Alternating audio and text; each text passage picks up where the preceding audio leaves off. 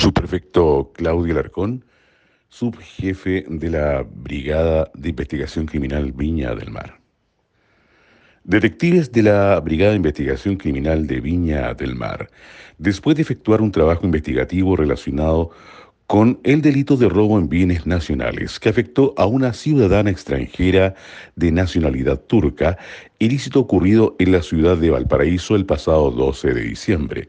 a que le sustrajeron diversas especies personales que mantenía al interior de un automóvil que dejó estacionado en la vía pública, entre ellas un Apple Watch, un tablet, dinero, vestimentas y sus pasaportes, diligencias que permitieron a los detectives georreferenciar una de las especies tecnológicas, la que arrojó una señal de ubicación en el sector de tomas en Miraflores Alto de Viña del Mar, lográndose establecer la identidad de una mujer de 35 años de edad, de nacionalidad chilena, la cual mantenía en interior de un vehículo estacionado fuera de su inmueble parte de las especies producto del hecho denunciado por la ciudadana extranjera, las cuales fueron retiradas a la imputada que no dio una explicación a su origen, diligencia coordinada previamente con el Ministerio Público. Asimismo, se procedió a la detención de la imputada por el delito flagrante de receptación.